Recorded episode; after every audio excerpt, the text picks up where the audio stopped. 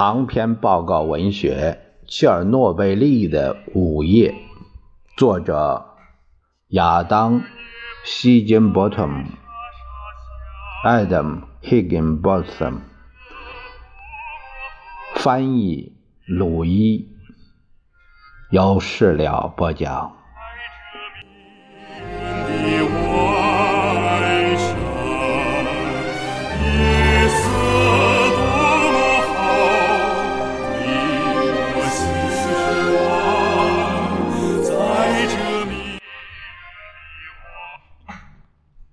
瓦莲金娜和维克多婚后的头十年，全部奉献给了帮助实现社会主义电气化的这一宏大梦想上。切尔诺贝利是这个小家庭六年内参与兴建的第三座电厂。瓦莲金娜和维克多是在位于乌兹别克首都塔什干。一百公里外的安格连水电项目建造工地上认识的，那时他俩都是项目里的青年专家。瓦连京呢是一位涡轮工程师的助理，刚刚大学毕业的维克托则在那里实习。他本来还打算重返大学完成硕士学业，但电厂的部门负责人鼓动他留下来。等着瞧吧，他跟维克多说：“你会在这里遇上你未来的老婆。”一九五九年冬天，维克多和瓦莲京娜共同的朋友介绍他俩认识，他们。打包票说，他的眼睛肯定会让你一见倾心。交往了不到一年，两个人就于一九六零年十二月在塔什干举行婚礼。六四年，女儿莉莉亚出生。对瓦莲金娜来说，列斯诺伊是个神奇的地方。住在这些临时搭成的小木屋里，只有十几户人家。晚上，当推土机和挖掘机的轰隆声隐去，林中夜色深沉，万籁俱寂，只有一只灯笼发出一缕亮光，偶尔传来几声猫头鹰的啼叫。每隔一阵儿，为了给工人们加油鼓劲儿，帮助他们早日实现建设目标，莫斯科便会派来各路苏联名人为他们表演，比如吉普赛大明星尼古拉斯里琴科和他的巡回演出班子。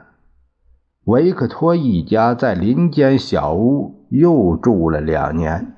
期间，劳动突击队员挖好了第一座反应堆坑室，在沙壤中开凿出一个巨大的蓄水池。那是一个十一公里长、二点五公里宽的人工湖，未来会为运行中的四座巨型反应堆。提供至为关键的数百立方米的冷却水。与此同时，维克多眼见着一座全新的城市——原子城在河边拔地而起。按照设计者的计划，这座后来名为普里皮亚季的城市，有朝一日。将成为负责核电站运行的上千名员工及其家属的家。一九七二年，几座宿舍楼和公寓楼宣布完工。新城的发展速度相当之快，一开始既没有铺好的道路，也没有为住宅楼。供暖的市政热电厂，在这里的居民年轻且充满热忱。第一批开抵现场的专家是一群理想主义者，他们是核未来的先锋队，急切的想要用新技术改变祖国的面貌。对于他们来说，这些问题都是小事为了在夜间保暖，他们全都穿着大衣睡觉。瓦连京娜和维克多是第一批搬进城里的居民。一九七二年冬天，他们住进了位于列宁大道六号的一间三室公寓。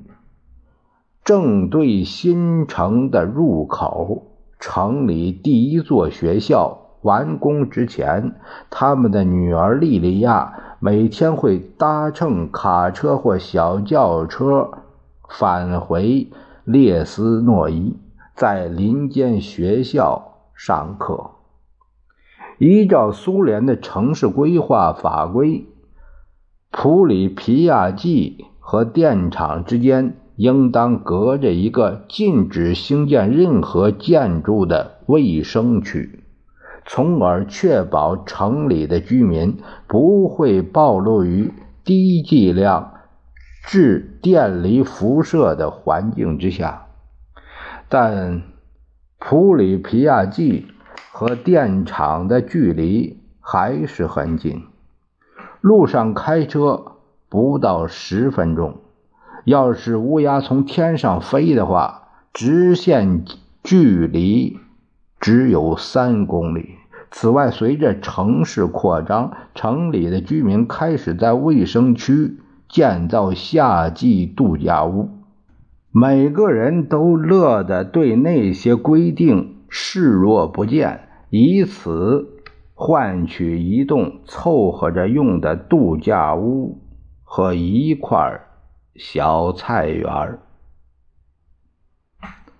维克托·布留哈诺夫最初接到关于切尔诺贝利核电厂的指示，是建造两座新型压力管式石墨漫画废水反应堆，也就是高功率通道型反应堆。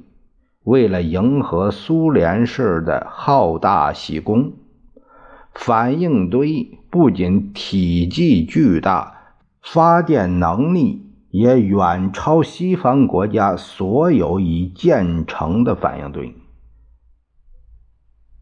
每个 RBMK，也就是石墨漫画废水反应堆，这个简称呃 RBMK。每个 RBMK 反应堆理论上的发电能力为一千兆瓦，足以满足至少一百万户现代家庭的需要。莫斯科和基辅的上级领导设定的工期要求布留哈诺夫必须以超人般的速度工作。根据第九个五年计划的细则，第一座反应堆需要于一九七五年十二月投入运行。接下来，第二座反应堆也应当在一九七九年底进入电网发电。布留哈诺夫便很快意识到，这是一个不可能完成的。进度表。